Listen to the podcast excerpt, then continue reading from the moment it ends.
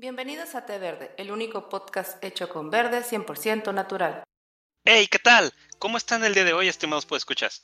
Bienvenidos al episodio número 9 de el podcast.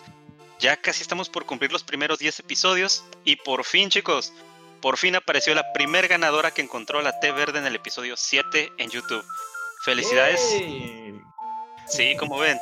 Felicidades, Elena Zamora, por eh, encontrar nuestra té verde ahí en nuestro video. Y gracias por observar los videos del el podcast. Muy bien. ¿Hasta dónde se va a ir? ¿Hasta dónde se va a ir la primera tarjeta? Es de Elena de Tijuana, de hecho es- ella es la creadora del grupo de juegos de juegos de, de Ah, qué Tijuana. bien. Qué bien, un saludo. Para que no digan que té verde no cumple. un día nos vamos a, echar, ah, vamos a ir a Tijuana a echarnos una partita de juegos de mesa ya. Claro. Ah, qué suave. Qué suave, qué suave. ¿para no me quién? llevan. Para quienes no se han dado una vuelta, recuerden que nos pueden encontrar en YouTube como Té Verde Podcast y, al igual que Elena, usa Té Verde en los últimos episodios. Poco a poco, pero ahí se van sumando más personas en nuestro canal. Así también este, en Spotify, chicos, también ya tenemos, creo, este, un poquito más de audiencia y en Facebook. Eh, les agradecemos que nos acompañen el día de hoy a escuchar un poco acerca de las secciones que había pendientes del episodio número 8 y el día de hoy vamos a comenzar con nuestra sección de cómics y Poncho que nos va a presentar un poco acerca de lo que es Heroes in Crisis. Muy bien. Perfecto. ¿Qué onda? ¿Qué onda? ¿Listos, listos para escuchar sobre monitos con, con trajes de expandex? Con crisis de Ah, identidad, muy bien. Con crisis de identidad. crisis Bueno. económica, de identidad, de todo. Muy bien. Yo les traigo. La secundaria ot- otra vez. oh, por Dios. Pensé que eso se había acabado ya. Siempre regresa. Siempre regresa como en los cómics. Le- leí un chiste muy malo que dicen que, que todo el mundo regresa a la vida en, en- en los cómics, excepto el tío Ben. El tío Ben está bien pinche muerto. y los, y los, este, y los Wayne también. Ah, qué A ver, triste. estaban vivos en el Flashpoint. Ah, hecho- ah, sí, cierto. Yo me sabía ese chiste callado. antes. Antes ese chiste decía todo el mundo regresa en los cómics, menos el tío Ben y John Stacy. Pero ya luego lo cambiaron. Ah, ya, ajá, ya regresó. Pues bueno, este, este es un arco de DC Comics. Heroes of Crisis, pues es, es, es un cómic estadounidense, son nueve números. Eh, fue escrito por Tom King, eh, quien ha trabajado en muchas series y eventos de, de DC Comics. Eh, se ha enfocado la mayor parte de su trabajo en, en alrededor de Batman y la Batifamilia. Y este, tuvo una participación eh, corta en Marvel en, en- con el personaje de, de Vision, el este robot que sale ahí en las, Mm. en las películas de Avengers, ¿no? Ahí, Oh. ahí lo pueden ubicar. O sea que Ah. ha trabajado, ah, o sea que ha trabajado para DC y para Marvel. Sí, es algo Sí, muy común. Sí. Es un, es un mercenario. No, pues, Mm. casi todo el mundo trabaja para los dos. Casi, casi están uno enfrente del otro, ¿no? Así como en las Y- y empresas cuando- aquí en México. Y cuando tienes talento, pues encuentras trabajo. Ah, de hecho, aquí ahorita no sé cómo estén, pero mucho tiempo las oficinas de Marvel y las de DC estuvieron una enfrente de la otra, a tal grado que pues los mismos dibujantes escritores iban a comer en el mismo lugar y pues intercambiaban ideas y por eso como que algunas cosas de, estaban de un lado al otro. Oh, eso explica Deathstroke y, y Deadpool. Y un montón de, de- de ideas mezcladas. Ah, de Pero hecho, bueno. esto es más antes, pero bueno. Ok, eh, fue, este, esta, esta serie fue ilustrada por Cla- Clive Mann, eh, quien también ha trabajado en varias series y arcos de DC, y también en el- de, de la parte de Batman, entonces por ahí hubo ahí como un conecte. Eh, y también pues unas pequeñas participaciones en la parte de, de Marvel. El cómic fue publicado en septiembre del 2018 y fue concluido en mayo del 2019. Pero bueno, eh, ¿de qué se trata el plot? Bueno, Heroes in Crisis es el último evento eh, hasta el momento de las series ya conocidas como Crisis en el universo DC. Ya hay, hay varias, van siete, las busqué, van siete. Eh, pero a diferencia de estas anteriores crisis, esta no se centra ah, en temas de colapsos de multiversos, eh, el, renacer del multiverso DC, rehacer las historias, no está enfocada hacia eso, pero sigue siendo una crisis. Eh, en lugar de, de ese tipo de temas ah, cósmicos, está un poco más orientado al tema de, los, de las crisis existenciales de los, de los superhéroes o los personajes con, con máscaras y sus, y sus conflictos eh, mentales, internos, sus, sus, sus traumas, ¿no? Todo eso que les afecta, pues por, por la manera de, de vivir que tienen, ¿no?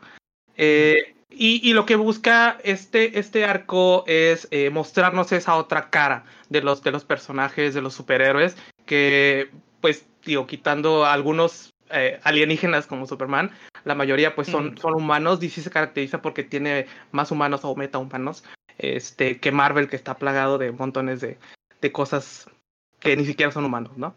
Uh -huh. Bueno, eh, parte del plot pues nos presenta un, una, una, especie de historia de misterio eh, donde tenemos un cadáver, eh, hay que resolverlo, resolver quién lo mató. Sin embargo, pues hay un poco de viaje en el tiempo. Y eh, pues cuando hablamos de viaje en el tiempo, pues Flash, ¿no? Entonces, hmm. Flash, Otra vez. Dilo tuyo, dilo tuyo. dilo, dilo, haz lo tuyo. Pues bueno, ahora de aquí en adelante la narración voy a, voy a irme... Va a haber algunos spoilers, así que al que esté escuchándonos puede adelantarlo hasta, hasta el final. Pero ahí les va, ¿no? Que le vaya picando poco a poquito hasta que... Sí, sí, sí. no, ¿no? En YouTube siempre dejo el botón para que le adelanten. Ándale, muchas gracias. Pues bueno, eh, Wally West, el, el Kid Flash original, el, el, el pelirrojo, no, el, el, no la persona afroamericana, para no ser, eh, que es políticamente incorrecto, eh, quien después de la muerte de Barry Allen en el evento de Crisis on Infinite Earth se, se, convirtió en el nuevo Flash, sí, él era, él era su sidekick y pues se muere Barry y él toma, él toma el manto y se vuelve el, nuevo Flash, ¿no? Eh, este fue un personaje muy querido durante esa época y eh, fue ganándose dentro de la comunidad de superhéroes pues su lugar, ¿no? Este Flash también fue muy querido al igual que Barry Allen, él tuvo su crecimiento como superhéroe, tuvo su familia, tuvo una vida, entonces ahora sí que todo le iba de perlas, ¿no? A diferencia de otros personajes como Peter Parker que le va la chingada todo el tiempo. Pero pues ya saben cómo son los cómics, ¿no? Llegó el famoso Flashpoint. Mm. Después del evento de Flashpoint y que todo se volvió a reescribir, Wally West fue eliminado. ¿Ah? Perdón, que, que para los que no sepan, el Flashpoint es como ese episodio de Los Simpsons donde Homero viaja al pasado y siempre la caga. Y luego trata de arreglarlo y la caga más. y así consecutivamente. Más o menos, así va, ¿no? También Flashpoint de qué año es, del 2010, 2012? Más o menos, por ahí no me sé la fecha exacta. Este, pero básicamente lo que pasó fue que Barry Allen viajó al pasado para evitar el asesinato de su mamá, que fue a manos de este, el Reverse Flash.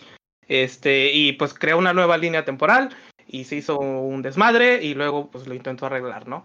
Entonces, cuando se arregló todo, vino el, el, la nueva reestructuración del universo Marvel, que fueron los eh, nuevos 52. Y este, algo que pasó con esto fue, ya no hay Wally West. Wally West fue, fue borrado por completo de la existencia. Tampoco nadie de sus uh, personas queridas existían. Ahora sí, como si nunca hubiera él, él este, existido en la realidad. Sí, como Molotov. No, no sé qué es Molotov. ¿La bomba? Exacto. Eso, okay. exacto, de eso estamos hablando. Muy bien. Pues bueno, eh, a pesar de esto, en los primeros números de, de lo que ahora era Revere, eh, Barry Allen, otra vez como Flash, eh, logra sacar a, a, Wally West de la Speed Force.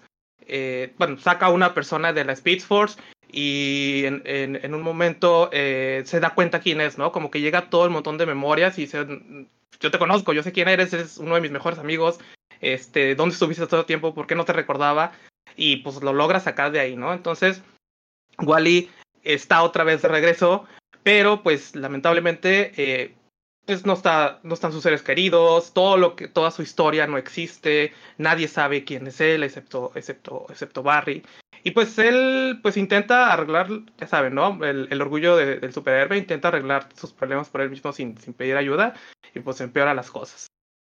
Eh, total finalmente ya llega a, a, la etapa de qué es la aceptación y pues pide ayuda no este, pide ayuda con este problema, ¿no? O sea, él está muy triste, está roto, pues porque todo lo que él tenía no existe, ¿no? Está en un mundo donde nadie sabe nada de él. Y pues pide ayuda, pide ayuda psicológica. Eh, para esto, pues Wally fue llevado a un lugar que se llama Sanctuary, que es como una especie de, de retiro que fue creado por la, por la Trinidad, que es Batman, Superman y Wonder Woman.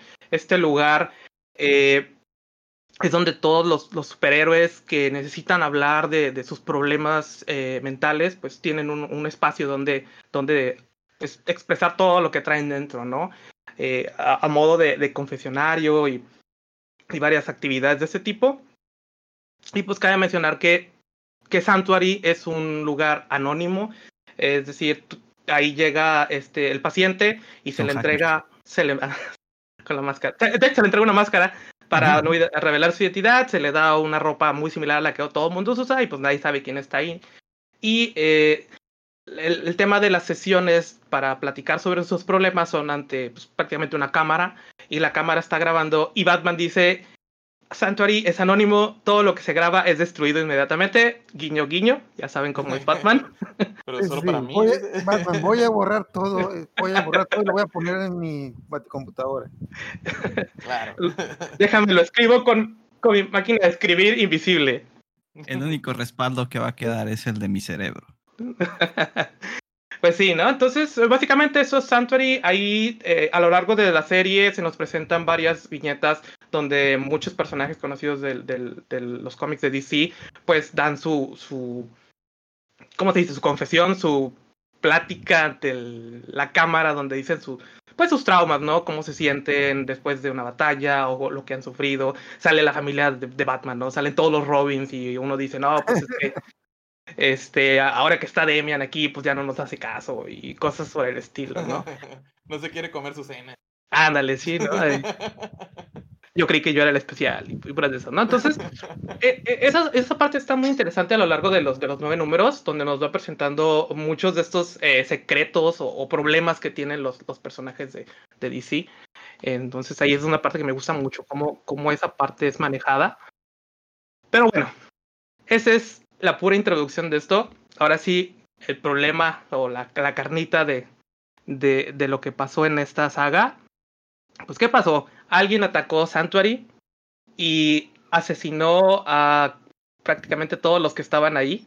Más de una docena de superhéroes, incluyendo algunos villanos reformados. Ahí estaba esta Poison Ivy, que ahora ya es una, ahorita es una antihéroe. Este, estaba Arsenal, estaba eh, Wally, estaba Wally ahí. Es, el, el mucho... Ándale. Wally West. Wally West. Ah. ¿Estaba, ¿no? estaba Harley Quinn. Eh, Harley Quinn estaba ahí por, por Ivy. Ella no debió haber estado ahí. Pareaba esto, ¿no? O sea, eh, también ahorita Harley es una especie de antihéroe. Está, está reformado, entre comillas. Está, está media chiflada. Sí, se anda comiendo Poison Ivy. Hey, se volvió vegetariana. Sí. se volvió vegana. Pues bueno, eh... Ok, bueno, pues después de, de este a, ataque, eh, Lois Lane recibió uh, una serie de grabaciones y que, y que creen, ¿no? Pues eran las grabaciones de, de Sanctuary. Y pues, digo, a mí siempre me ha caído mal Lois Lane por ese tipo de acciones, pero aplicó la de, pues soy reportera y tengo que decir la verdad ante el mundo. Claro, claro, claro. La eh, chapoy de... Exactamente, ¿no? y, y, y, lo más no, es que está casada con Superman ahorita y le dice a Superman, oye, tengo las grabaciones, ¿crees que tenga que hacerlo? Y Superman así de, ah, ¿en serio? ¿Me estás preguntando? ok, lo tomaré como un sí. No, no, no, no. y de hecho y hecho, lo publica. Todas las grabaciones salen al, a, al aire, este, pues la gente se, se, saca de pedo, ¿no? Y pues, eh, bueno, pues ocurrió este, este, este, esta masacre, eh, salieron las, las, las, las, los tapes y pues esto, todo esto apunta a que fue un ataque intencional, ¿no? Y pues se ponen a investigar a ver qué es lo que había pasado. Pensé que ibas a decir 13 Reasons Why. y pues... Las 13 grabaciones, las 13 grabaciones y salieron ahí los, todos los hijos de Batman. no, es que me decía que me pusiera mallas. No es cierto, no voy a enojar el, el audio. Muy bien. Eh, pues bueno, después de empezar las investigaciones, pues resulta que, que, todo apunta hacia Booster Gold, que es un superhéroe, yo creo que no es muy conocido. Un así, un, un rápido resumen de quién es. Es un dude del, del futuro, siglo 25 creo, que este güey pues aprovechó que tenía conocimiento, ahora sí que tenía el, almanaque del, del, que sale en, en, en, Volver al Futuro y sabe todo lo que ocurrió en la historia. Es el equivalente a, las, al, a la Cam Gear de los superhéroes. Este dude, pues lo que hizo fue eh, robó tecnología del futuro, viajó al pasado para, hacerse un renombre, ¿no? Y pues es un dude, es un superhéroe, más que es un poco excéntrico. Ya sé, y, ya sé. Eh, es como Mr. Satan de los superhéroes. Ándale, pero pues su, su, su, su, traje sí funciona. Ah, bueno, sí. bueno, eh, se inculpó a, a, a, Buster Gold, se inculpó también a Harley Quinn porque estaba ahí. Eh, y pues, eh, algo curioso, Harley Quinn decía que Buster Gold fue el, el, que los mató a todos y Buster Gold decía que fue Harley Quinn, ¿no? Entre ellos se echaban la culpa, se pelearon y todo el rollo. Este, Harley le ganó hasta eso. Harley sin tener eh, super traje y tecnología del futuro le ganó con un cuchillo.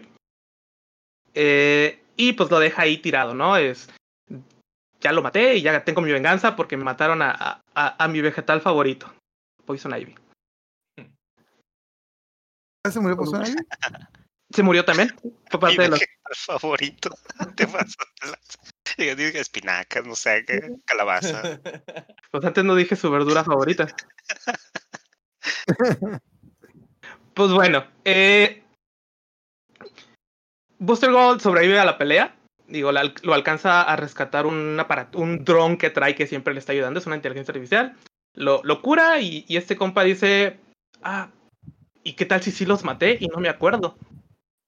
Y empieza a dudar, ¿no? Entonces dice, eh, ya sé, tengo una idea.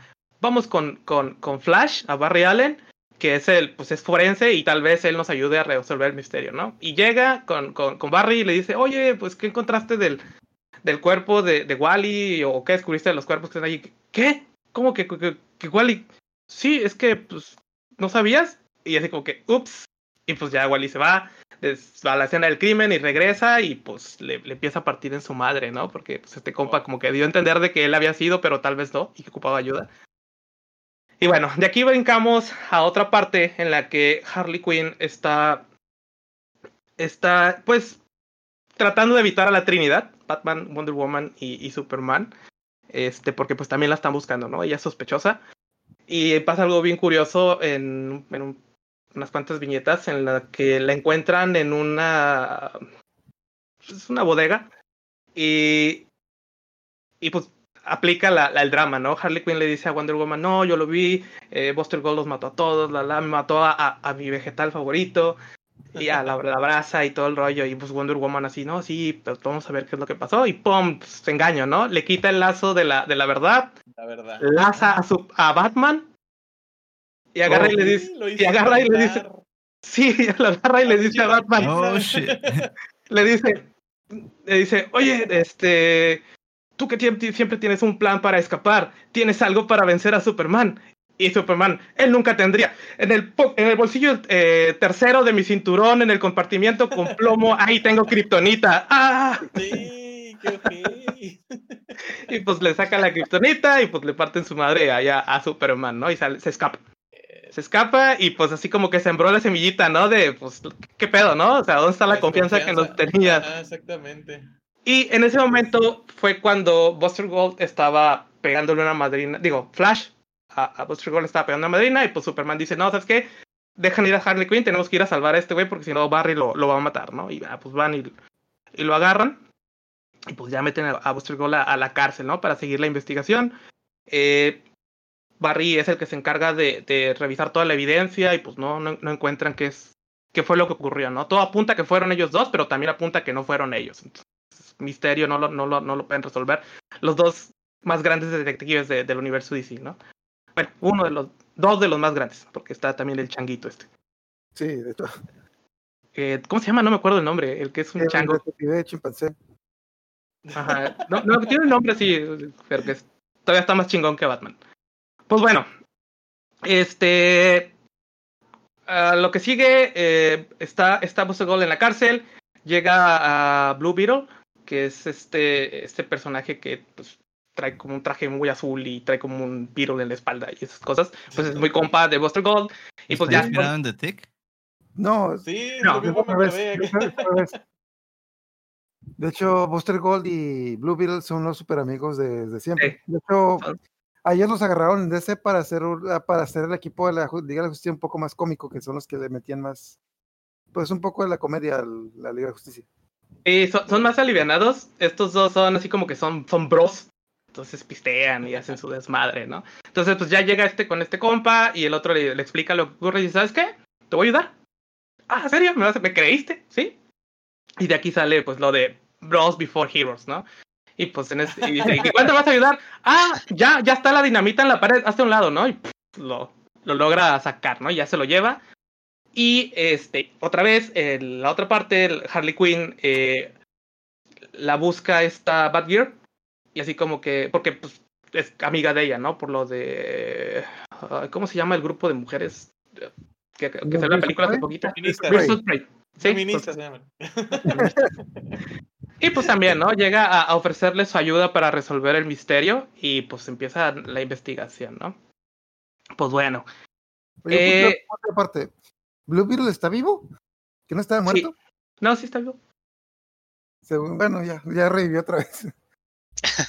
En Ya no Revivir- tiene en nada. muchos superhéroes regresaron. Están los dos, ¿eh? Está el de los 52 y el, y el nuevo. No sé cuál es la diferencia entre ellos dos. Sé que las dos diferencias de los Kid Flash es que pues Wally viene de la Speed Force y el, y el Kid Flash afroamericano es nuevo en, en la historia. El Blue Beetle, eh, bueno, el Blue Beetle original es como un inventor. El Blue Ajá. Beetle nuevo es el que está con los Teen Titans y es como un alienígena. Ajá. No comparten nada de más que el nombre. El nombre y el color del traje. Ah, bueno, también. Los dos creo que tienen también la nave, ¿no? No estoy seguro. También el, el Blue Beetle nuevo es latino. Ah, sí, hay que ser incluyentes. Pues bueno, eh, finalmente, eh, pues descubren que, que el asesino, eh, ellos descubren que el asesino es, es Wally West, quien está muerto. Este, y pues el- lo que descubren es que mientras Wally West estaba en Sanctuary y lidiando con sus problemas mentales, pues estaba a modo emo, ¿no? Estaba súper depre, estaba enojado con sí mismo y, y en un acto, pues sin pensarlo, se le ocurre hackear Sanctuary a super velocidad. Dice, esto no es rato para mí prácticamente. Y empieza a ver todas las grabaciones a super velocidad. Empieza a verlas todas, ¿no? Él está buscando como una justificación para su... Sí, ¿Cómo las se grabaciones, siente? las grabaciones que se habían borrado. a las que no existen. Ajá. Los que no Empieza, empieza a ver los cookies. Y pues bueno, empieza a ver todo este, este, este dolor, ¿no? Que hay de todas estas personas. Lo empieza a absorber a, a- a una alta velocidad y eso hace que pues su cabeza, ¡pum!, ¿no? O sea, se rompe todavía más, pierde el control sobre sus poderes, sobre el Speed Force y, y se genera un- una explosión de, de energía a su alrededor, ¿no? Y todas las personas que están alrededor de él, todos los pacientes, pues son alcanzados por esto y pues ahí es donde se muere todo el mundo, ¿no? Porque el Speed Force es algo así como que cósmico. Eh, Wally West entra en pánico, dice, no mames, no mames, ¿qué hice? Eh, pues maté a todo el mundo y lo primero que se le ocurre es, pues voy a bajar en el tiempo, ¿no? Me voy a regresar en el tiempo, me voy a detener. No, no, no, eso fue un flashpoint, puedo volver a hacerlo todavía peor. Ah, entonces Flash, dice, es lo tuyo, Flash, es lo tuyo. voy a viajar al futuro cinco días. Entonces, ¿qué es lo que Tiene hace? todo, el, tiene todo el sentido del mundo. va a ir a viajar al futuro cinco días, se va a matar a él mismo, va a regresar al momento en que se fue y va a plantar su, su cadáver y luego va a empezar a, a- va a arreglar, arreglar toda la escena del crimen para inculpar a, a Booster Gold y a Harley Quinn y va a darle las las este, las grabaciones a, a Lois Lane según para pues de para que la gente no se olvide de ellos, ¿no? Y se empieza a hacer un este pues una paradoja, ¿no? Entonces tiene que ocurrir esto donde él mismo se está, se está matando, ¿no? Entonces aquí ya vieron el desmadre que se hizo por ese tipo de, de ideas que toman de, de último momento. Así Pues es bueno. se- Se vio muy gracioso eso de se está matando solo. sí, así es como se ciclan los, los discos duros. redundancia cíclica. Sí. No, eran los disquetes, ¿no? Ajá. Ah, eso. Bueno, e, e, en mi barrio tiene otros significados a matarse solo. Ah. Qué vulgar. Caballero. Yo, no sé qué significa. Oílo. Pues bueno. Nomás porque no te alcanza. de, todos menos de lo esperaba. Flash. Pues bueno. pues bueno. Eh, de ahí, eh, pues que pausamos un poquito ahí. Eh, ¿qué, va, ¿Qué está ocurriendo en el mundo? Pues por todo esto de las, de las grabaciones. Eh, pues la gente está como que sacada de pedo, hay gente enojada. Eh, sale Superman a dar un aviso en nombre de toda la comunidad de superhéroes. Y pues ahí les dice, no, pues sí, las grabaciones son reales. Eh, los problemas que están reflejados en esas grabaciones son reales. Santori existe y es para ayudar a los héroes a recuperarse de, de su dolor y todas las cicatrices que, que adquieren durante pues su vida como, como superhéroes, ¿no? Su vida, su vida agitada en, en esos, en esos temas. Y eh, pues que esto no debe de, afectar a la población, ¿no? Al contrario, debe de reconfortarlos y, y, y, deben darse cuenta pues de que ellos también son, son, pues son humanos y tienen problemas al igual que ellos y que pues no lo vean como, como que puede ser un, signo de que algún superhéroe pueda pues, volverse malo, ¿no? Por los problemas que tienen o tomar una mala decisión. Simplemente. Y, y, lo mejor es que ellos están aceptando que tienen un problema, están yendo a algún lugar por ayuda. Y, y lo hacen pues porque ellos quieren, quieren seguir teniendo ese, ese sentido de, pues yo puedo seguir haciendo las cosas por la gente, puedo tener mi sentido de, de justicia bien, ¿no? Es, es, como que el desahogo para que también no pueda ocurrir algún, algún pedo por, sí, sí, sí, por todo eso. Uh -huh. Pues bueno, eh, bueno, como ya les dije, eh, acá Booster, uh, Booster Gold, uh, Blue Beetle, Harley Quinn y, y Batgirl fueron las que descubrieron qué pedo con, con esto de, de, Wally. Entonces, pues deciden esperarse esos cinco días para detener que Wally se mate a sí mismo, sin albur. y pues ya, llegan, eh, impiden que, que, que, ocurra el asesinato. Es, llegan en el momento en el que Wally del pasado está en el futuro, matando a, va, va a matar al Wally del futuro. Y le está explicando primero qué es lo que tiene que hacer, ¿no? Tienes que este, pues me vas a matar, este, vas a regresar en el tiempo, dejas el cadáver, preparas la evidencia, eh, sueltas todas las, las, grabaciones y te esperas a que llegue yo en el futuro y te mate y, y pues infinitamente, ¿no? Claro. Pero ¿Estamos, bueno. Estamos viendo Dark. Exactamente. pues bueno, eh, gracias a que, a que fue interrumpido este momento, como que los Wallis agarran el pedo y dicen, ah, caray, creo que lo que íbamos a hacer no está bien y matarnos a nosotros mismos. Eh, y pues ya, ya se ponen, pues ahí hay una serie de viñetas donde, pues, que tienes que, pensar bien los problemas, este, pues apoyarte en tus amigos, quién mejor que tú mismo para hablar contigo mismo, porque pues, es lo que está ocurriendo. Y pues to, todo feliz, ¿no? Sí, sí, tienes razón, pues lloran y jajaja, jijiji. Uh, aquí un, un, paréntesis chiquitito. Eh, Wally, West encuentra una flor que Poison Ivy le había dado a Harley Quinn. La encuentra tirada. Ah, se perra esa, imagen. Encuentra una flor.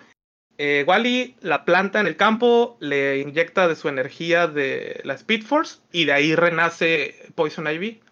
Que ahora ella tiene. Pues es como que renació y ahora es muy parecido a este Swamp, Swamp Thing, ¿verdad? Es el de, el de DC. ¿La cosa del pantano? Sí. Ajá. Sí, ah, ese es Swamp Thing, porque el otro sí. se llama, no me acuerdo cómo se llama. Creo que Swamp Thing y entonces eh, Thing Swamp, son parecidos los dos. Sí, Marvel tiene suyo. Bueno, total que ahorita Poison Ivy es también una entidad del, del verde, de la naturaleza, como, como, como Swamp Thing. Entonces regresa a la vida y, y, pues está ahí en el momento que ocurre todo eso. Ese nomás era el paréntesis de que pues regresó y Harley otra vez está feliz.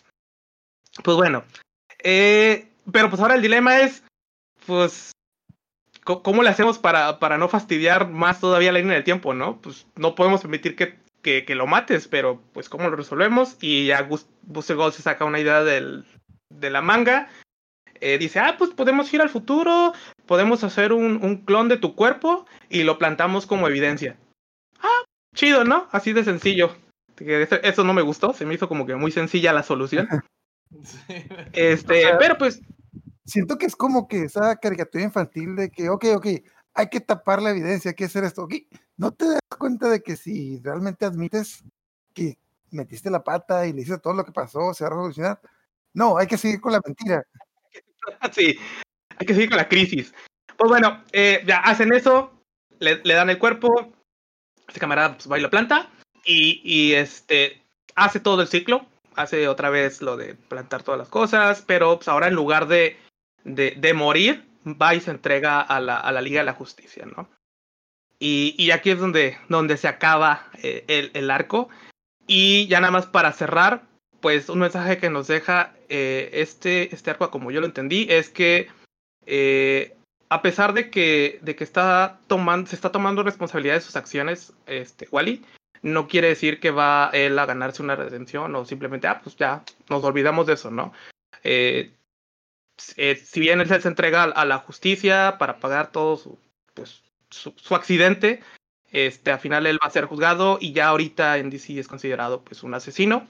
Eh, digo, ocurren cosas más adelante, pero hasta ese momento pues él ya quedó co como un asesino y y pues al final del día, el, el, que se entregue o que intente remediar las cosas, pues no va a traer de, de vuelta a, a, todas las personas que murieron. Y pues eh, queda ahí todavía la incógnita si, si alguna vez va a volver otra vez a ser parte de la, de la Justice League. Y pues en, en, un resumen, tratando de compactarlo, esto es lo que se trata el evento. ¿Qué les pareció? El primer evento, ¿no? De todo yeah, lo no, que hay. que primer evento? la última crisis. La última la, ah, crisis la de. Última crisis existencial. Están bien tensos. Estaba más chida la de Chicoche, ¿no? ¿Cuál de Chicoche? Yo tengo muchas preguntas, pero no te preocupes, sé que no no las van a responder y la van a resetear luego. no lo dudes. Un hechicero lo hizo. Eh, spoiler alert, ahorita Wally West es el... Uh, tiene los poderes de Doctor Manhattan.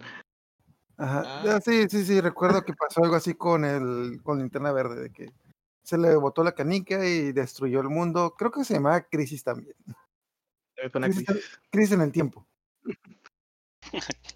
crisis de la crisis. Pero sí, siempre los Spister hacen, hacen sus, sus desmadritos. Crisis de los 40. crisis, crisis de los 30. Eso pasa. Oye, este, Poncho, ¿está digital la, los cómics? Eh, Comixology, si los quieres tener legal. Y por ahí debe haber páginas si no quieres tenerlo legal. Ah, bueno, para que pero, pero esta recomendación. Digo, digo, tú tienes una hija y te van a decir, ¿tienes el valor?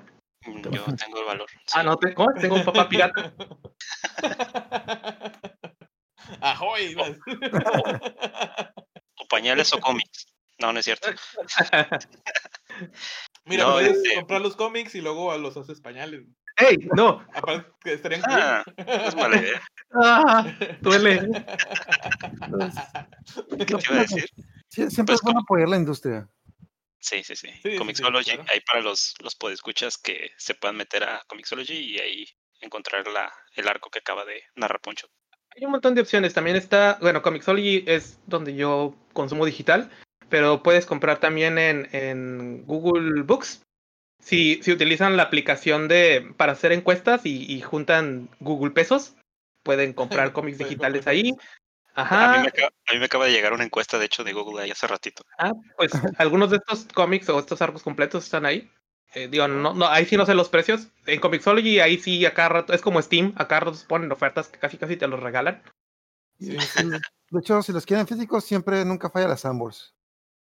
Sí, ah, bueno. también, y no, están, no, están, tan caros. Ajá, no sí, no, no están caros. Hay, hay, a veces tienen un, ajá, tienen un precio, pues es el precio normal. Pero... Ajá. Sí, a veces sí tienen buenas ofertas ahí en Sambors, a veces te ponen el 3x2 o cuando se ponen sí. medio locos, 2x1. Ahorita hay un montón de ofertas porque como se paró toda la industria de, pues, de la imprenta por lo del COVID, este, están ahorita empezando otra vez a activarla y están sacando muchos, uh, muchas colecciones de arcos de este tipo a mitad de precio o como dices, en paquetes de, de tres, sí, súper baratos. De hecho, ¿eso, ¿eso es en Estados Unidos o es en México. de México? Ok. Sí, es que Yo yo, Y si, también- va- y y si van al Sambors y compran estampitas de los caballeros de Zodiaco, me faltan 12 para llenar mi álbum. Para cambiarlas. Vamos a cambiar. Ok, En serio, de, de- de mi álbum de los caballeros de Zodiaco me faltan 12 estampas para, para rellenarlo todo. Yo, yo del- así de los cómics que nunca pude completar fue el de Marvel Zombies. Me falta el uno, creo. ¿En español? Sí. se lo han impreso como no tienes idea. Es- Sí, sí. Cada, ca- cada octubre lo sacan. Ah, te iba a decir, cada Halloween lo sacan. Sí. Pero ya ahorita que es estás un hablando esto de las crisis de la imprenta, sí, yo sí sé que pasó un, un problema ahí por el 2010 de que toda la imprenta de México se vino para abajo. Ah, sí. Sí, hubo ahí una, una persona que metieron a esa editorial y le partió en la madre a los cómics bien feo. Pero ya- Comics todavía sigue existiendo? No, no, no, la imprenta de México en general. Es, es Smash. No, no, sí, sí, sí, pero yo me acordé ahorita de Viz Comics. ¿Pero qué era, dices, Poncho? La editorial ahorita la tiene, bueno, Televisa y se llama Smash. Ah, ok, ok. Y metieron ahí a alguien que no supo administrar bien todo y empezó a partirle en su madre a toda la impresión. Estaban, estaban haciendo ahí puras locuras, ¿no? Los de Smash. Yo lo Sí. que vi fueron puros paquetes y puro robotijo. Y como que se Y le subieron, le subieron al doble el precio. Como que se querían deshacer del, del inventario que tenían. Hay, hay poquito nomás. No, no, no. Esa es, la, esa es la editorial de cómics, pero yo estoy hablando de que por el 2010 tuvieron una crisis todas las editoriales de impresos en México por que por el Tratado de Libre Comercio. Si quieren, en otro, eh, en otro tomo lo hablamos porque sí es un tema muy extenso eso. Pero pues en Estados Unidos, Estados Unidos ya eso, las revistas impresas ya no existen en Estados Unidos. Las están vendiendo en digital. En México No, todavía. fíjate que no, en Estados Unidos se vende un montón. No, en Estados Unidos se vende el cómic todavía como no tienes idea, ¿eh? Por todos lados hay Sí, tiendas. O sea, el cómic, hablando de los impresos, de revistas, de revistas National Geographic, Vogue, varios Sí, están desapareciendo sí, poco muchas de esas tornaron, ¿no? Muchas, bueno, por lo menos aquí en México sí. Poco. Pero como el cómic, supongo que por- como es algo más artístico, está sobreviviendo. Pues muy bien. Entonces, ahí tienen opciones, puedo escuchar, para que puedan este buscar cómics y entrarle al mundo ahí. Tal vez si les llamó la atención lo de Poncho, el- la historia, el arco, pueden empezar por ahí. Bueno, este, entonces en, en el caso de, del día de hoy, fíjense que yo les traigo un poquito acerca de la historia de Westwood Studios. Eh, para comenzarles a contar la historia mm, de, de este estudio, les quiero hacer primero que nada, chicos, una pregunta. ¿Qué se les viene a la mente cuando escuchan acerca de videojuegos de estrategia en tiempo real? StarCraft. ¿Ok? En tiempo real. Ajá. Eh, a mí, este, Command and Conquer. ¿Ok? ¿Qué ¿Tengo más? que decir la verdad o, o- Ah, invéntate algo. o invéntate algo. respon- o es que ya sé lo que vas a hablar? A ver. Eh, Command and Conquer también. Ok, Command and Conquer. ¿Qué más? StarCraft, Warcraft. Y, y Poncho desapareció. Le dio Este. vergüenza el tema. Sí, no, eh, bueno, pues sí, miren, muchos de los, de los temas que ahorita, bueno, de los títulos que mencionaron, pues obviamente sí pertenecen a la saga de los juegos de estrategia en tiempo real. Ahora, Command and Conquer precisamente forma parte de los más importantes, porque forman, forman parte de, de lo que fue desarrollado por Westwood Studios. Ok, sin embargo, para aquellas personas pues, que no han seguido muy bien esta serie de, de, de videojuegos, ya ven que en el mundo de los videojuegos hay diferentes ramas o tipos de videojuegos, desde los first person shooters, eh, los MOBAs. Ujú. Eh, les voy a, a comentar un poquito. Eh, los videojuegos de estrategia en tiempo real son unos tipos de videojuegos que tradicionalmente también se les conoce como RST. De hecho, me voy a referir mucho así a como RST, porque estar diciendo Real Time Strategy es como que Es muy largo. ¿No sería RTS? RTS es lo que iba a decir. No, pero es que lo estoy diciendo en español, porque ya saben, estoy traduciendo. Sí, Ah, sí. bueno. Guiño, Claro, guiño. Claro. Bueno, Es posible decir, chicos, que los juegos de, de, estrategia en tiempo real han sido de los más exitosos a lo largo de la historia de los videojuegos. Y es que cuando, cuando escuchamos esto de los RST o RTS, eh, de volar se nos viene a la mente pues esos videojuegos que ustedes mencionaron, o por ejemplo Age of Empires. Pero, pero resulta, chicos, que los juegos RST no solamente abarcan ese tipo de juegos, sino que los, los propios RSTs han generado otros subgéneros. De acuerdo con, con GameSpy, una fuente que encontré por ahí, que de hecho ya no existe, pero de acuerdo con GameSpy, los, los RSTs se dividen en Wargames, que son como los videojuegos tipo Civilization, los Tower Defense, que se supone que debes defender tu torre, eh, o un espacio. Este, así es, este, de hecho el, Plantas vs Zombies está considerado como un juego de... Exacto, exacto. Entonces el Plants vs Zombies es un juego RST. Eh, también tenemos los MOBAs, que pues el ejemplar más grande que tenemos es League of Legends. Sí, ¿League of eh, Legends es un Defender Tower? No, ese es un MOBA. Es, un MOBA. Y, a ver uno de Pokémon también. Ah, sí, el de Pokémon que acaban de anunciar hace poquito. Que. Eh, quién sabe cómo va a estar. No le doy mucha. mucha mucho aire, pero bueno. Y pues dentro de los MOBAs está Dota también, ¿no? Y este, también tenemos los, los videojuegos tipo Sandbox. Los Sandbox también son tipo RCT. Como por ejemplo el State of Decay es uno de los más representativos. Que son básicamente juegos de estrategia que se desarrollan en espacios abiertos. Tal vez ahí podemos, podríamos hablar un poquito también de... Eh, Borderlands. ¿Cómo se llama? Ajá, algo así. Borderlands, Assassin's Creed, todos esos juegos de, de. ¿Cuál es otro? El, el, ¿Cómo se llama este? Drake. el... Bueno, todos esos juegos que, que tienen son mundo abierto. Ajá, son mundo abierto, pero de estrategia. Ah, ah de este, estrategia. Ajá, pero de oh. estrategia. Entonces, más o menos, pero Borderlands es como más FPS con RPG, más o menos, algo así. Sí, pero también está considerado como un sandbox. Porque mundo abierto. Por, por, ser mundo abierto, así es. Y por último tenemos los videojuegos 4X, ¿ok? Ah, mm. Los 4X. Básicamente, no, son 4X, los, los 3X. Ah. Por cierto, no, nota, nota curiosa. No es que yo lo, no es que lo haya buscado porque no lo he buscado, pero fue por pura, eh, ¿cómo se dice? Casualidad, que me di cuenta que en el Switch, eh, en, la, en el catálogo de videojuegos, hay videojuegos para adultos. Ah, esos, llegaron, esos llegaron de Japón, güey. Sí. pero, pero lo más importante, ¿y cuáles recomendaciones trajiste? Este, no sé. ¿Cuántos compraste? ¿Cuánto duran? Pues ninguno, no hago esas cosas. muy controversial los ochentas. Está el de Night Trap. ¿Cómo se, ¿Cómo se llamaba el de el de Latari? No, no sé. Que era el de, de un vaquero y que me quedaba a los... A los... ah, estaba, estaba, estaba, basado en un, en un vaquero real, ¿no? Algo así. No sé, pero. según yo estaba... ya, ya, mejor, mejor avanza, avanza. Sí. Cameos de tema.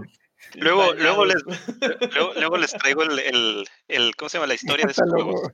El que sí, luego se los voy a hablar en otro episodio de hacer la historia de esos, de esos juegos. Pero bueno, los videojuegos 4X se les llama así porque son pues los tradicionales RTS. Ahí es donde entra, por ejemplo, Age of Empires, donde entra StarCraft. Y se les llama 4X porque son cuatro fases, que es explorar, expandir, explotar recursos y exterminar. Entonces, eh, ahí es donde entra pues los, los videojuegos básicamente que tenemos más en la mente cuando nos referimos a videojuegos en, de estrategia en tiempo real. Em, por último, el, último este, el subgénero de los RTS son los, los videojuegos de tácticas en tiempo real, como Warhammer y, bueno, la saga de Warhammer y Command and Conquer. ¿Ok? Entonces,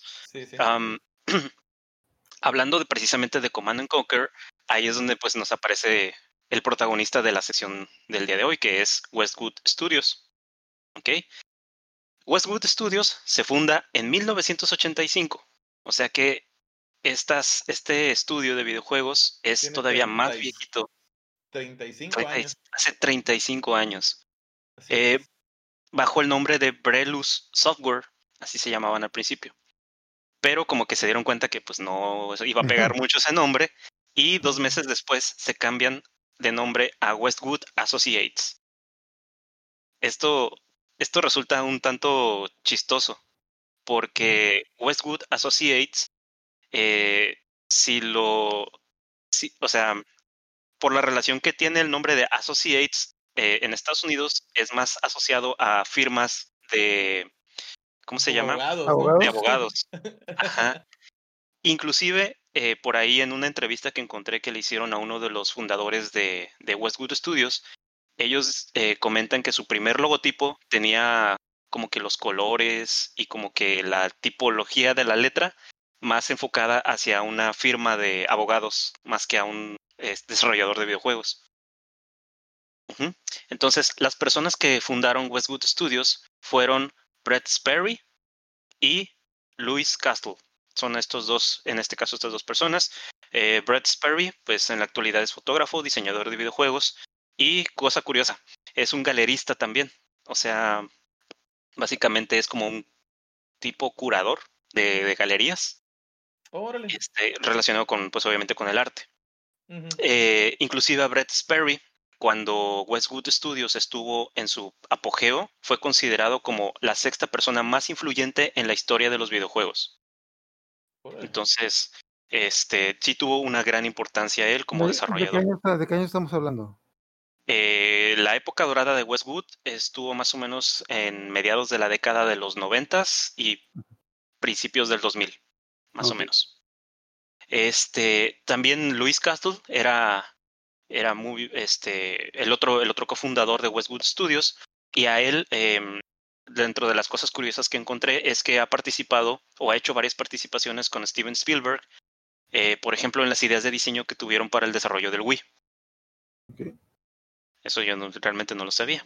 Pero bueno. El Wii América, ¿no? El, Wii América, porque ya ves que son dos eh, filiales totalmente diferentes, el, Nintendo América y Nintendo el, Japón. Eh, pues bueno, desde el comienzo, la, la, fundación de Westwood Studios estuvo bajo un pues lema que ellos, que ellos manejaban, que era que ellos querían que la compañía se tratara de el entretenimiento se encuentra con lo profesional. O sea, básicamente ellos tenían ese, ese lema. Nosotros queremos que sea entretenimiento, pero que se vea de manera profesional. Y dentro de el, digamos, su, su, su mercado, ellos eh, empezaron a desarrollar videojuegos que creyeron que iban a ser este, aptos para adolescentes y adultos jóvenes. ¿Ok? Y este, de, inclusive, pues al tener ese, ellos su, su, su público, trataron de que eh, la parte del entretenimiento mm, fuera lo suficientemente serio como para que los tomaran en cuenta, pero al mismo tiempo este, no se considerara así muy serio como para decir, hey, eh, esto se va a volver, eso no se, va, a volver aburrido.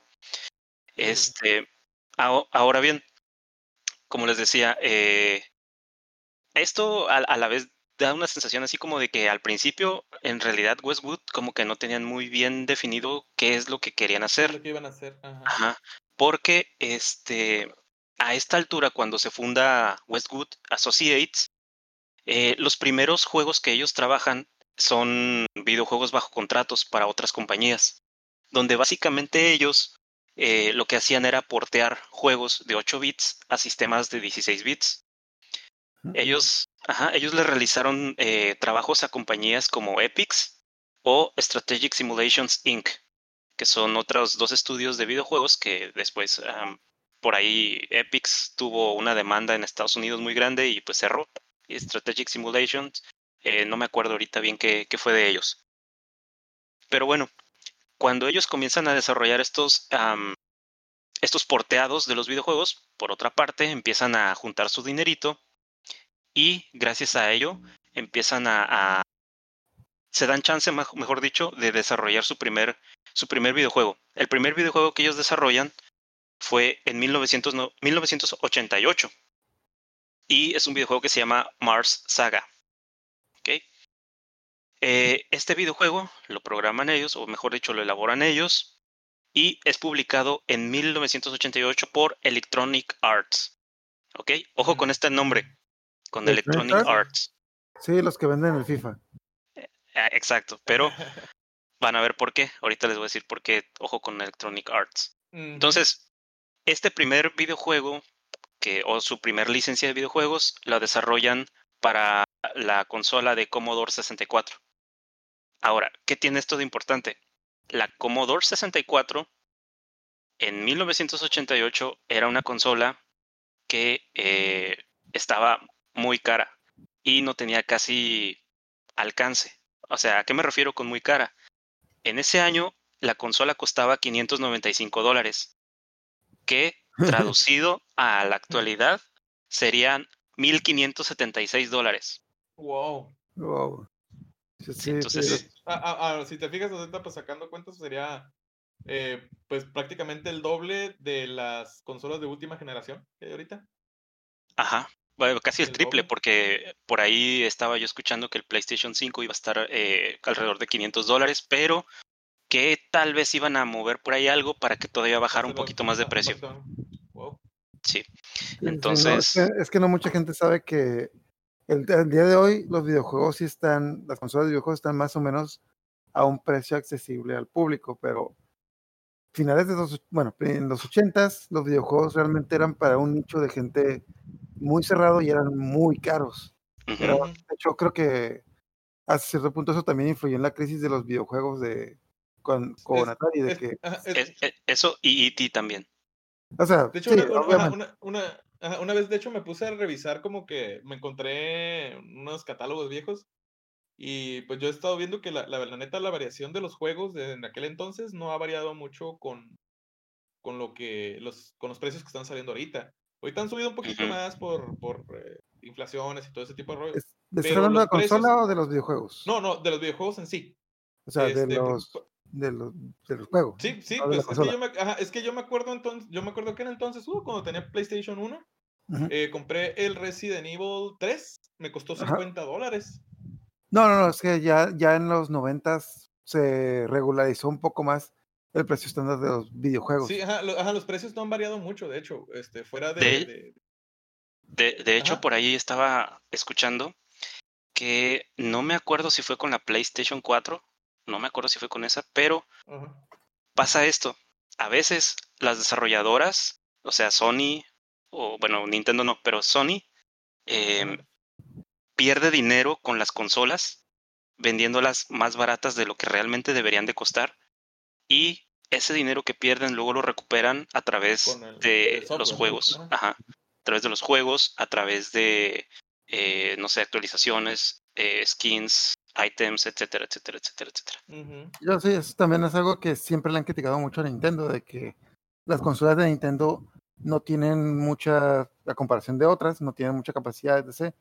Pero Nintendo desde su principio siempre se ha basado en un público general y no, ellos no quieren subirle el precio a sus consolas para tener un público mayor. En cambio, Xbox y PlayStation como que sí tienden a querer tener lo último de la tecnología, y por eso subió un poco su precio. De hecho, creo que el tope fue cuando salió el Xbox 360 y el PlayStation 3. El 3. Ajá, que de salida cada uno de esos costaba 700, 800 dólares y yo, pues en ese tiempo yo estaba en la prepa y pues, ese dinero nunca lo había visto en mi vida. Sí, no, no, no, este, no había llegado iPhone a vender sus, sus celulares en 1200, 1400 dólares. Ajá, sí, todavía Sí.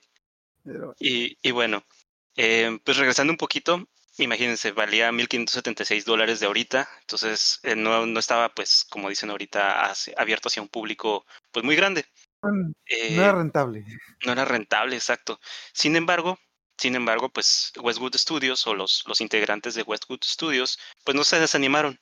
Y en 1990, o sea, pues, dos años después de que lanzan su primer videojuego con su propia licencia, Westwood Studios, bueno, Westwood Associates todavía, Eh, es cuando, cuando se abren un espacio en la historia de los videojuegos, gracias al lanzamiento de un juego que se llamaba Battletech The Crescent Hawk's Revenge. Ok, este, video, este videojuego está basado totalmente, de hecho se dice que es uno de los juegos que está basado más fielmente a las reglas del juego de mesa homónimo. O sea, Battletech. Para, para aquellos que ¿El juego de mesa o el videojuego? El, el juego de mesa. Okay. Sí, para que aquellos que les gusten los juegos de mesa, este, tal vez luego Ricardo nos pueda comentar un poco de eso. No, aquí, a, nadie, a nadie le gustan los juegos de mesa aquí en este podcast, a nadie, a nadie. No tenemos cajas y cajas de ellos en nuestras casas, para nada. No, no, no. Hay que subir las fotos, ¿no? yo, yo, tengo el turista. pues bueno, gracias a este juego es que se considera que Westwood sentó las bases y reglas para el desarrollo de los juegos RST, por eso Westwood es considerado como el padre de los juegos RST y por lo tanto el padre de los subgéneros que les estaba hablando anteriormente. Así es. Órale. Bueno, en 1992 Westwood ya cambia su nombre, ya se, ya se renombra como Westwood Studios y fue comprado por Virgin Games, que luego se convertiría en la extinta Virgin Interactive. Como cosa curiosa, eh, Westwood también participó en el desarrollo de algunos videojuegos para otras, para otras licenciatarias, como por ejemplo Disney. De hecho, participaron en el juego de El Rey León de Super Nintendo. Sí, a través, a través de Virgin. ¿Qué pasó? Que estaba muy bueno el juego del Rey León de Super Nintendo. Ok, gracias a esto de que se compra este Westwood Studios por parte de Virgin, en 1995 sale al mundo de los videojuegos Command and Conquer, que para todos los amantes de los RTS se consideró en algún momento como una de las mejores sagas. A quienes lo hayan probado alguna vez o no hayan probado ninguno de estos juegos, pues yo les recomiendo eh, Red Alert 2, que sale por ahí en el año 2000. Esta, pues es una de las sagas más importantes para Westwood, puesto que dura, ah, duró desde, mejor dicho, desde 1995 hasta 2003, en publicaciones y del 2006 al 2010. Por, este, por cierto, otro de los grandes avances que se le atribuyen a Westwood es la integración de los sprites pre-renderizados y los cinemáticos. Entonces, no sé si se acuerdan por ahí, chicos, eh, también en estas épocas aparece, por ejemplo, los juegos de Killer Instinct. Donkey Kong Country creo que fue de los primeros, ¿no? Ajá, así es. Sí, ya, ya había. ajá, pero... Yoshi's Island. De hecho, me acuerdo que Donkey Kong Country fue muy criticado por otros desarrolladores de Nintendo, digo, de videojuegos, porque ellos consideraban que hacer los sprites renderizados era hacer trampa. Así es. sí, todavía ellos pensaban que debía de hacerse la animación manualmente, o sea, todo, con, con, colorcitos y así. No, pues. Así como también. Este es el futuro, viejo. Así de, la misma forma se le atribuye a, Westwood ser uno de los primeros en introducir eh, elementos del rock, pop y techno en la música de los videojuegos, así como la jugabilidad a través de los modems. Em, y pues ya, bueno, podemos decir, como, como les decía anteriormente, que durante la década de los 90 y pues parte de los 2000, eh, pues es la época dorada de lo que es Westwood Studios, puesto que una de las cosas que hace muy interesante este, este estudio fue que en los 80 ellos tenían una muy mala reputación respecto a las fechas de entregas, pero a partir de que fueron comprados por Virgin en el, en el 92, este... Eh, David, si quieres darnos un contexto de qué era Virgin en ese entonces. ¿Qué es lo que hacía Virgin? Básicamente era una, una publisher, ¿cómo se le puede decir? Pero ¿cuál era su fuerte principalmente? Ah, eso no lo tengo ahorita. Ellos producían música. Virgin ah, este, bueno, bueno, a producir música. Este, yo me imagino que eran ese rollo de que ya tenían más acceso a, a, meter su software en CDs porque ah, sí, sí, sí, entonces Se, manejaba puro, era puro disquete en ese entonces. Era puro disquete. Sí, porque ya los. Virgin ya era productora de, ah, de, de, música.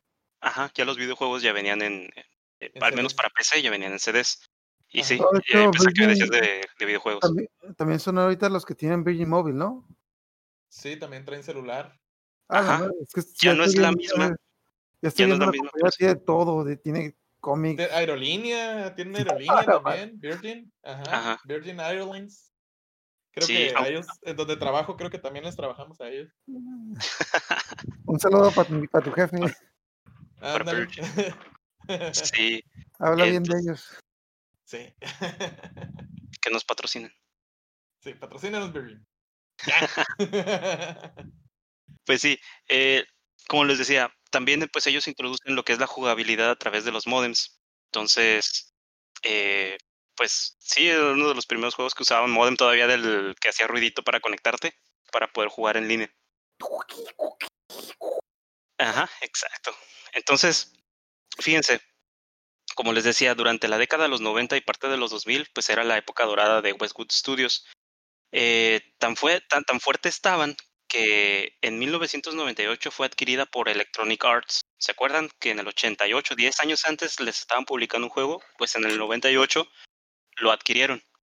Lo compraron. Lo compraron por una módica, una módica cantidad de 122.5 millones de dólares. Ah, sí, lo compraron de verdad, no, no lo compraron como Big No, lo compraron. Así es. Entonces, eh, como les decía, después de su mala reputación que tenían por ahí eh, Westwood Studios de que no entregaban a tiempo las cosas, y después de que trabajaron con Virgin, realmente una de las cosas que destaca de, Westwood Studios es que tenían una reputación totalmente opuesta. O sea, como, como desarrollador, de, desarrollador de videojuegos, ellos decían que tal fecha va a salir. demasiado rápido? ¿Mandé? Obvio. Que entregaron los juegos demasiado rápido. Los entregaban a tiempo. O sea, ah, este Last of Us hasta un ladito acá. No, ellos, si ellos decían tal fecha te tengo un videojuego, en tal fecha te lo tenían. Entonces, este, pues, aparte, también se hicieron de una fama de que sus productos siempre tenían una calidad así impecable. Por eso es que llamaron la atención de Electronic Arts. Ahora bien, esto fue su don y fue su maldición también. ¿Por qué lo digo? Después de que fueron comprados por Electronic Arts en 1998, a Westwood se le dio así como que la libertad de poder seguir creando sus videojuegos como ellos estaban acostumbrados. Pero, por ahí dicen los rumores, que eh, algunos directivos de Electronic Arts empezaron a poner presiones para que sus videojuegos cada vez se fueran entregados de manera más, eh, espacios más cortitos, con una calidad mayor. Y pues básicamente esto hizo que los, la calidad de los, de los juegos, en especial de la saga de Command Conquer, fuera decayendo. De tal forma.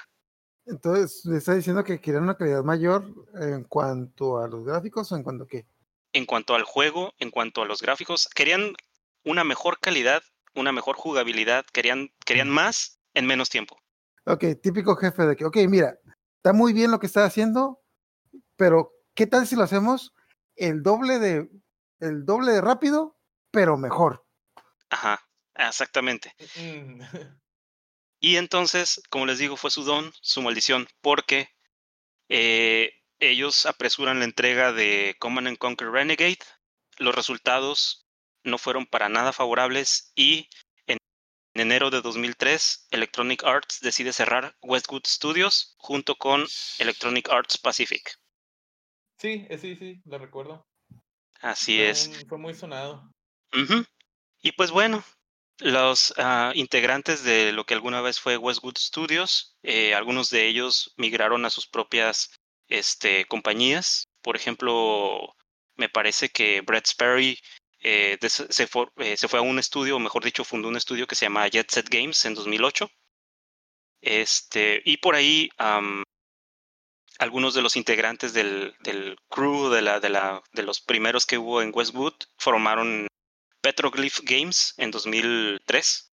Entonces por ahí andan todavía ellos desarrollando otras cosas. Así es. Eso quiere decir que no los han de haber liquidado muy bien, que digamos entonces. Como que no se fueron muy felices. O sea, yo creo que los liquidaron, pero con una bala entre las cejas. Ándale. Algo así. Y pues bueno, chicos, esa es la historia cortita de lo que fue Westwood Studios. pero gracias a ellos pues tenemos ahora algunos otros eh, RTS o RSTs. Sí, así es, muy, que muchos los conocemos. Así este, es. Pues, igual yo, este, agregando al tema, eh, sobre uno de los, de los RTS que, que, son muy, que de hecho ya marcaron historia, eh, lo que es el mundo de Warcraft, bueno, Warcraft en, en su entonces. World of Warcraft. no, no, no, Warcraft, nada más. Ah, o sea, Warcraft, Warcraft 1, ajá, Warcraft 1 y 2, los que eran los, el, en, en, estrategia de tiempo real. Okay. Que, empe que, empezó con la historia de, de, los humanos contra los orcos y ya luego al siguiente pues ya creció entre humanos, orcos este, y, y elfos este, todo basado en la, la historia medieval. Eh, pues la locura, la locura de este juego. Ah, bueno, ya después salió lo que fue el StarCraft, que también de los mismos, los de. De eso entonces Blizzard. de Blizzard, Blizzard. Todavía son Blizzard. No, sí, pues todavía son Blizzard. De hecho, agarraron después, después de Warcraft y, y este StarCraft. Si te fijas, hasta los nombres van parecidos, ¿no? Sí, sí, claro que sí. De hecho, cuando yo compré el, el Warcraft que venía el trailer de StarCraft. Todavía Ajá, no decían nada, sí. pero ya tienen el trailer. Ya venía, ¿no? Este, ah, pues un dato curioso, ya que tú mencionabas de, de, de, la, de, la, conexión que tienen directa con los juegos de mesa. Pues estos, estos dos juegos, este, Blizzard los tenía planeados, ellos lo, lo, lo empezaron a crear para basarlo en el mundo de, de Warhammer. Ah, sí, sí, sí. Así lo, que es. Fue, ajá, lo que fue Warhammer Fantasy y Warhammer 40.000 que se fijan, pues eh, uno es el, el, Warhammer Fantasy, es básicamente es una historia entre humanos y orcos, y luego pues ya es unas subrazas por allá, elfos, necrons y todo ese tipo de cosas. Y en el y en el StarCraft, ajá, en StarCraft estaba basado en el Warhammer, Warhammer 40.000, que también es una es una este, batalla bien arregada con de los humanos que en ese entonces pues están en el espacio, tienen chorro rollo broncas con orcos, aunque ahí en StarCraft casi no los tomaron los orcos, pero sí tomaron lo que fueron los, los Zergs. También están basados, están muy, muy ligados a una raza también que hay en Warhammer 40.000. La neta, ahorita no me acuerdo bien cómo se llama, pero es básicamente, haz de cuenta que estás viendo los Zergs. Uh -huh. Uh -huh. Sí, eh, de hecho, una de las cosas que me, que me di cuenta es que, como uh -huh. dices tú, eh, parte de lo que hizo en realidad Westwood Studios fue agarrar los juegos de mesa y pasarlos y a la computadora. Sí, Sí, así es, pero si te fijas, están muy bien adaptados, ¿eh? Ah, sí. Sí, porque te digo que eran bastante bien adaptados a las, uh -huh. a las reglas originales de los, de los videojuegos, de los juegos ah, de mesa. Ajá, y si te fijas, digo, eso es lo que iba, pues de que eh, fueron con esta, con esta empresa que hacía en ese entonces por Warhammer, le presentaron la opción y le dijeron, mm -mm, hell no. Y dijeron, ¿sabes qué? Pues no, no, no, no, no nos interesa tu idea, esto no va a funcionar. Uh, pues muchas gracias. Yo lo que pues, escuché es de que cobrar muy caro. Obviamente, pues sí, pues es que en ese entonces y hasta ahorita, hasta el momento, este Warhammer es una franquicia que está súper arraigada y, y cada uh -huh. año sacan expansiones. De hecho, ahorita están por sacar su nueva expansión, creo que la expansión 12 o la edición 12. Este, y está muy bien, que ellos invierten muchísimo en lo que son escultores de figuras este, de promoción y todo ese rollo está súper. Ya últimamente, después de que vieron todo el éxito de, de, de, Warcraft y Starcraft, ya últimamente se han, este, Warhammer también se ha metido a lo que son videojuegos. Pero en ese entonces le dijeron, no, pues a lo mejor sí, dijeron a lo mejor sí, pero pues páganos, ¿no? Páganos nuestra imagen, páganos. Uh -huh. Y pues Blizzard dijo, no, pues sabes que pues apenas vamos empezando. Pues y no, decidieron. No Ajá, y decidieron, pues, hicieron una reinvención Uh -huh. Hicieron una reinvención de toda esta imagen que tenían. No se, no se despegaron mucho, pero pues. A final de cuentas fue para bien, de que StarCraft sí, y Warcraft son muy buenos juegos hoy en día. Exactamente. Bueno, de hecho, creo es. que son los que pusieron el mapa Blizzard, que Gracias. entre comillas tienen como que es la empresa de videojuegos americana más exitosa, que uh -huh.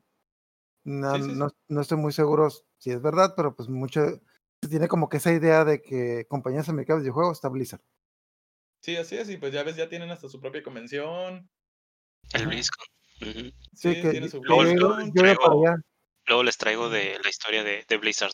Lo quiero dejar para después porque es, sé ah, que no, es sí, bastante pues, Sí, sí, sí, pues metiéndonos en el RTS, pues eso es uno, puesto que eso es uno de los que son, están más arraigados y pues salió ahí de, de una oferta que fue rechazada prácticamente. Y a partir de, de Warcraft fue que nació Dota, ¿no? También, ajá. Y de ahí Sí, fueron los... ¿Dota fue el Ajá. primer MOBA o ya había MOBAs?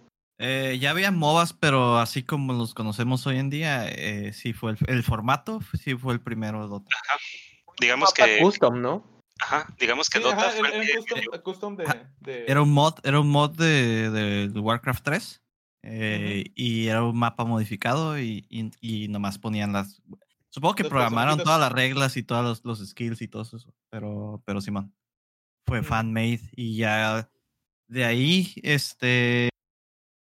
eh, no me acuerdo bien cómo estuvo la historia, pero creo que uno se fue a trabajar en Riot Games y el otro se fue a, a lo que ahora, al equipo que ahora hizo Dota 2, ¿no? Ujú. La Así es, típica historia o es- sea, Sí, pues, la típica historia- historia de 50, 50 sombras de Grey. No, pues la, la historia de, de que, oye, ¿sabes qué? En vez de. Esa historia ¿no? que, con la que todos soñamos, ¿no? Que en vez de que, ¿sabes qué? Te va a caer una demandota, una demanda súper pesada sobre ti. ¿Sabes qué? Mira, traes buenas ideas, mejor vente a trabajar conmigo y. Pues sí, ¿no? El Ellos no se fueron a ese aspecto de. Eso casi nunca pasa. Por lo general es de que, ¿cómo que me Es estás raro. copiando? Una demanda. Oh, Tenga- mira, me van, a, Pongo- me van a contratar. No, te vamos a demandar. tenga su Pongo mi- demanda, caballero. pongo, pongo mi demanda en modo defensa boca arriba. Lo que, lo que depende mucho es que le caigas bien al chilo de la empresa, porque si no, ya, ya valiste. Sí, ya estás condenado por vida. Pues bueno, eh, por, creo que por hoy, chicos, es todo. Eh, No, ya no. vamos a, sí, ya, vamos a finalizar el episodio de hoy, pero, queridos podescuchas, recuerden que nos vemos en el siguiente episodio, donde Va a haber- en este Va a momento, haber sorpresa esta semana. oh, sí, sí, sí, Va a haber una sorpresa esta semana. No la. No, la, no, la sorpresa se dio la semana pasada. hubo sorpresa la semana pasada. ¿De También. qué estás hablando, Ricardo? ¿De otra sorpresa? No, yo nunca dije cuándo va a haber. Es que- dije, va a haber una sorpresa. Vienes del pasado. Y no dijo, y no dijo que era para los por escuchas tampoco, ¿eh? Ajá, no. Es una sorpresa para mí. Oh, otra sorpresa. Estoy despedido.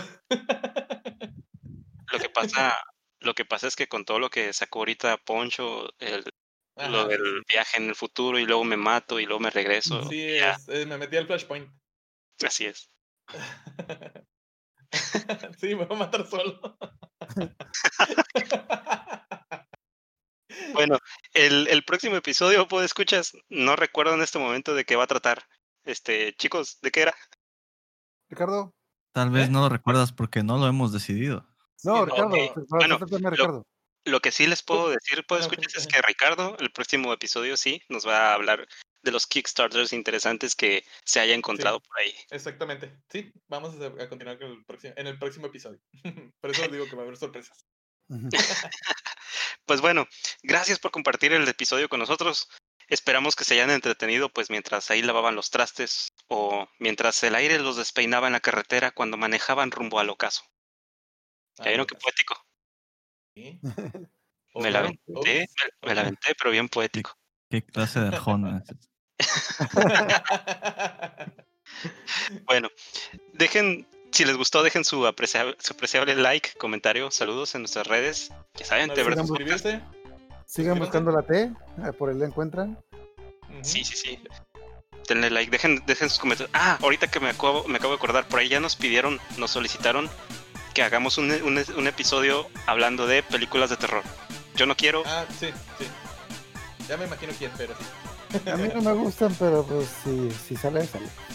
Claro que sí. vamos a cumplir, porque Té Verde da premios y cumple.